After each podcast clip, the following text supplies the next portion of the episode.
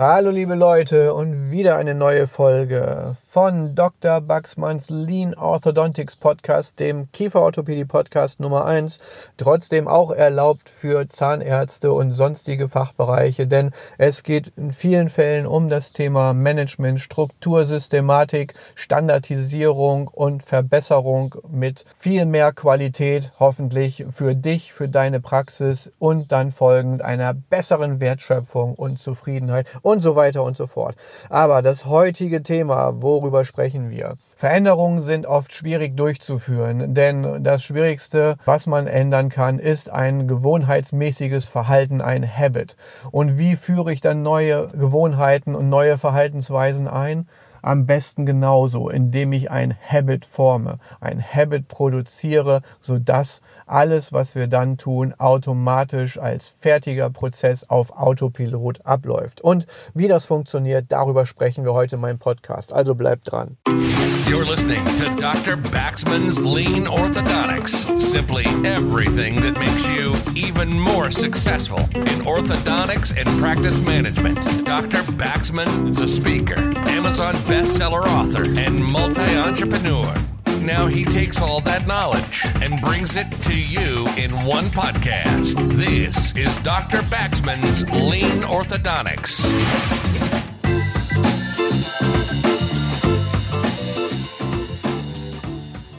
Habits ist eines der Lieblingsthemen von vielen Kieferorthopäden. Alle Patienten müssen erstmal zum Logopäden, müssen Zungengitter bekommen oder sonstige Folterungsmaßnahmen müssen mit denen durchgeführt werden, damit die Habits abgestellt werden. Bei mir am liebsten ist es so, dass ich eine chirurgische Intervention vornehme. Wenn der Daumen gelutscht wird, dann wird einfach der Daumen abgenommen. Das erkläre ich dann auch den Patienten so und die sehen das sofort ein und das Problem ist gelöst. Okay, Scherz beiseite funktioniert leider nicht so. Das ist genau der Punkt, warum wir heute darüber sprechen.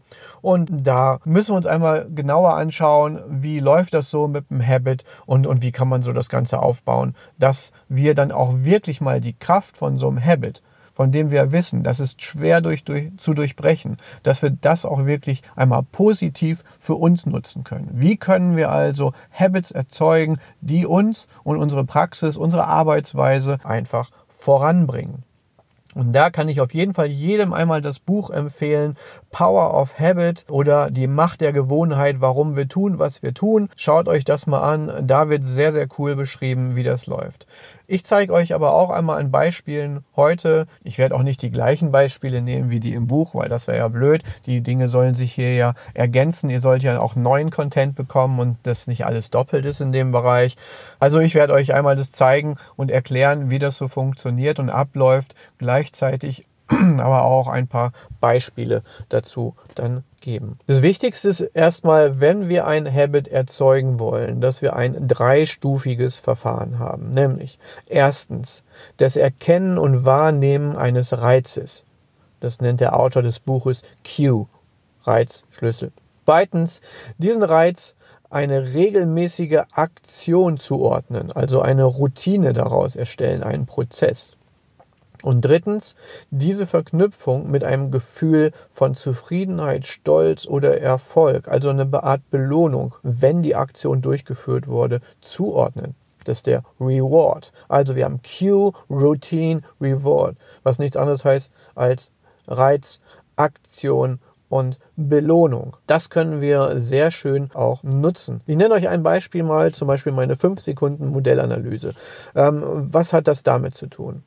Für mich ist so und auch für die meisten, die in meinem Kurs waren, wenn die jetzt einen, einen Kiefer sehen, von äh, Okklusal einfach einmal draufschauen im ersten Moment, die schauen sofort danach in fünf Sekunden, wie viel Engstand haben wir dort. Und damit wird also sofort der Q ist dann das Modell oder der Kiefer und der, die Aktion, die ist sofort, hey, ich sehe ein Modell, wie sieht es da aus mit Engstand?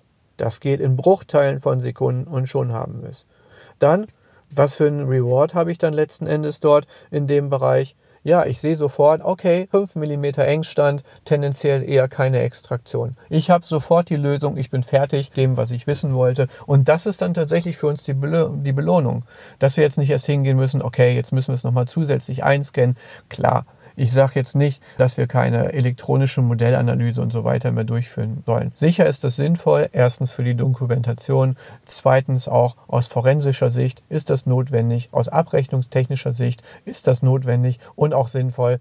Aber oft wollen wir doch schon auf den ersten Blick, wenn wir den Patienten anschauen, sofort wissen, was ist da los, wie komplex wird das, muss ich mir da viele Gedanken machen oder ist das hier Ganze eine Standardsituation? Und das funktioniert genauso Q-Routine und Reward.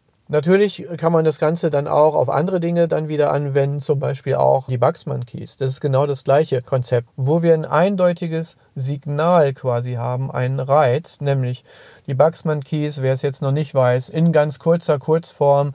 Eckzähne sollten immer in der Klasse 1 stehen, bei jedem Fall egal, Extraktion, Non-Extraktion, ganz egal. Die Molaren sollten immer stabil verzahnt sein. Das bedeutet also nicht zwangsläufig immer in der Klasse 1, sondern es kann eine vollständige Klasse 1, vollständige Klasse 2, vollständige Klasse 3 sein. Einfach eine richtig gute Interdigitation mit 1 zu 2 Zahnbeziehungen. Das bedeutet stabile Okklusion. Und die Mitte sollte stimmen. Da gibt es jetzt äh, eine etwas genauere Beschreibung an anderer Stelle, also Mitte passt. Sprich, wenn wir uns einen Patienten anschauen, und zwar ganz egal eigentlich, ob es ein prothetischer Fall ist, wo wir eine Pfeilerverteilung machen wollen, ob es ein kieferorthopädischer Fall ist, ob es eine Erstberatung, eine, eine Erstuntersuchung ist oder eine Kontrolluntersuchung. Wir schauen immer sofort als erstes, wir sehen Patient, wir schauen auf den Eckzahn, auf die Molaren, auf die Mitte. Wir schauen einfach immer drauf. Der Reiz ist, wir sehen einen Patienten, mit dem wir arbeiten sollen. Dann kommt die Routine, Eckzähne Klasse 1, Fragezeichen, Molaren stabil verzahnt, Fragezeichen, Mitte passt, Fragezeichen. Und dann kommt schon auch wieder das Gefühl der Zufriedenheit, denn wir haben auch sofort die Situation komplett einfach erfasst und wissen sofort eine daraus resultierende Lösung. Sind die Eckzähne tendenziell eher in der Klasse 2, dann wissen wir genau, die oberen müssen nach hinten oder die unteren müssen nach vorne. Sind die Molaren nicht stabil verzahnt, wissen wir sofort, wir müssen unser Verankerungskonzept und die Bewegungsrichtung der Molaren oben und unten zueinander überdenken und schnell eine Umsetzung durchführen. Und auch das ist genauso banal, wie man sich vorstellt. Wir sehen einfach, muss der eine nach oben, der andere nach unten und dann haben wir eine Aktion. Dann kommt wieder eine Schublade aus unseren Toolboxen und dann wissen wir, Molaren nach vorne, Molaren nach hinten, haben sofort ein Mittel und lösen das Problem. Und das ist unheimlich befreiend und das lässt uns schnell arbeiten. Und das ist tatsächlich auch, da gibt es mag jetzt der ein oder andere merkwürdig finden, aber das ist schon irgendwo auch so eine gewisse Endorphinausschüttung, die dann stattfindet, wenn wir dann plötzlich sehen, wow, ich bin so schnell, ich bin so effizient, das funktioniert so gut, super cool. Das heißt, wir haben dieses gute Gefühl einfach und das ist die Belohnung. Und das funktioniert halt wirklich dann zum Beispiel sehr, sehr gut an Beispielen 5 Sekunden Modellanalyse, aber auch ABCD-System der Klasse 2 oder so oder Bugsman Keys oder wie im Buch auch beschrieben, da geht es um Bracket-Verlust. Wie gehen wir da vor? Wenn wir das Ganze dann auch optimieren wollen, dann nutzen wir zusätzlich noch das Chunking. Chunking bedeutet einmal, dass man kleinere Portionen quasi macht und letzten Endes Standardprobleme mit Standardlösungsstrategien dann entsprechend zusammenfügt. Man bildet eine Prozesskette der Problemlösung mit Wenn-Dann-Verbindungen, die das Ganze wiederum verknüpfen. Zum Beispiel auf die 5 Sekunden Modellanalyse bezogen. Wir haben 3 mm Engstand. Wenn 3 mm Engstand, dann eher keine Extraktion. Wenn 5 mm Engstand, dann eher keine Extraktion. Wenn 7 oder 8 mm Engstand, dann eher eine Extraktion. Und so weiter. Das heißt, wir haben sofort eine Lösung entsprechend parat. Wir haben eine vollständige Klasse 2 im Eckzahn- und Molarenbereich. Und haben jetzt meinetwegen, fragen wir uns, soll chirurgisch oder mit Extraktion behandelt werden? Und dann kann man hier direkt sagen, wenn Extraktion, dann müssen die Eckzähne in die Klasse 1, eine ganze Prämolarenbreite. Die Molaren müssen genau dort stehen bleiben, wo sie sind. Das heißt, wir müssen sie maximal verankern. Also, noch einfacher ausgedrückt, wenn vollständige Klasse 2 und es soll eine Extraktionstherapie durchgeführt werden, dann brauchen wir eine maximale Verankerung. Und schon ist das Problem gelöst. Und so kann man mehrere Stufen dann letzten Endes auch durchführen der Wenn-Dann-Verbindung. Auch das wird in meinem Buch sehr deutlich nochmal erklärt an einem der häufigsten Probleme, die wir haben, dass auch sich mal ein Bracket dort löst. Was wollen wir damit erreichen mit Standardisierung und Standardlösung? Wir wollen möglichst wenig denken, möglichst wenig Aufwand haben. Wir wollen Energie sparen. Wir wollen unsere Konzentration auf wirklich wichtige oder komplexe Probleme, auf neue Situationen ausrichten, um dort dann auch wieder Standards einzuführen. Und wir machen das überall im ganzen, äh, das ganze Leben besteht daraus. Ja, wenn der Magen knurrt, dann wird was gegessen. Wenn die Pflanzen die Blätter hängen lassen, dann sollten wir sie gießen und so weiter und so fort. Ja, das kann man wirklich 1a auf ganz viele Dinge übertragen in der Praxis und da dürfen wir auch unseren Mitarbeitern wirklich mal helfen, sie ausrichten darauf, das zu sehen, solche Prozessketten zu entwickeln. Oder in der Terminplanung. Wie wird ein Termin dann vergeben? Ich nenne mal ein Beispiel, dass wir bestimmte Terminketten dann auch haben. Wenn der Patient zu einer Diagnostik kommt, dann bekommt er auch gleichzeitig sofort einen Termin für die Besprechung der Diagnostik. Das führen wir dann auch nicht zwingend in einem selben Termin durch, zum Beispiel Anfangsdiagnostik, Planbesprechung. Wir haben dann diese Konsequenz. Oder wenn eine Terminbestätigung per SMS oder E-Mail rausgeschickt wird, dann werden auch entsprechende Informationen für den Termin angehängt zum Beispiel Bestätigung eines Erstgesprächs an den Patienten wird mit einer E-Mail rausgesandt. Da kommt dann eine PDF dazu oder was auch immer ihr dann nehmt, mit einem Anamnesebogen, mit den Informationen über das, was dann passiert, vielleicht auch darüber, welcher Arzt oder welches Team gerade ähm, dann für denjenigen zuständig ist, damit dann der Patient, wenn er kommt, sich auch sicher und aufgehoben fühlt. Oder es ist eine Beschreibung, eine Wegbeschreibung dabei. Das kann ein Link sein, das kann eine kleine Karte sein, das kann Google Maps Verknüpfung sein, ähm, was auch immer. Das sind alles Dinge, die machen es dann wirklich einfacher. Wenn er eine lose Zahnspange bekommt, dann bekommt er ein, ein Trageheft, wo er einträgt, ähm, wie viel es trägt und da drauf ist dann meinetwegen ein QR-Code, den kann er scannen. Da bekommt er Informationen über die Zahnspange, über das Troubleshooting, was passiert, wenn er mal was piekst,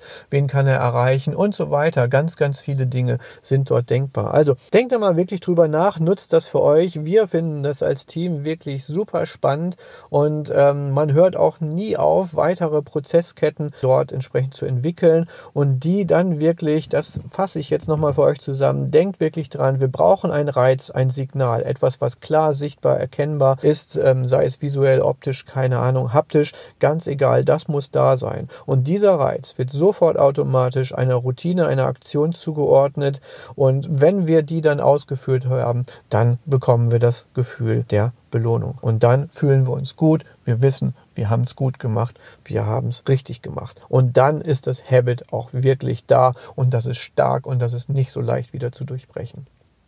Also, und jetzt nochmal das Habit für euch.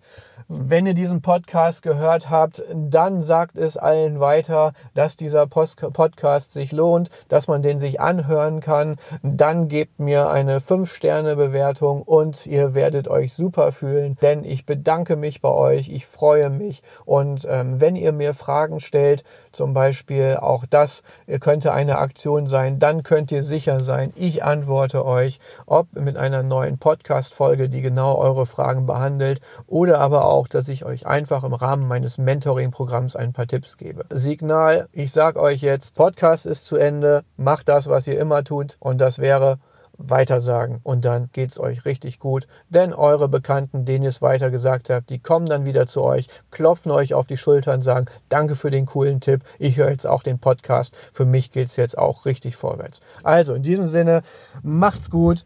Mit ein bisschen Augenzwinkern natürlich am Schluss. Aber mir hat es wieder Spaß gemacht mit euch. Bis bald und zur nächsten Folge. You've been listening to Dr. Baxman's Lean Orthodontics. Simply everything that makes you even more successful in orthodontics and practice management. Lean Orthodontics has made many people successful, and if you apply it consistently, it will help you too. We hope you've gotten some useful and practical information from this podcast. Make sure to like, rate, and review, and tell a friend or two. In the meantime, you can reach out on the website at www.leanorthodontics.com. We'll see you next time on Dr. Baxman's Lean Orthodontics.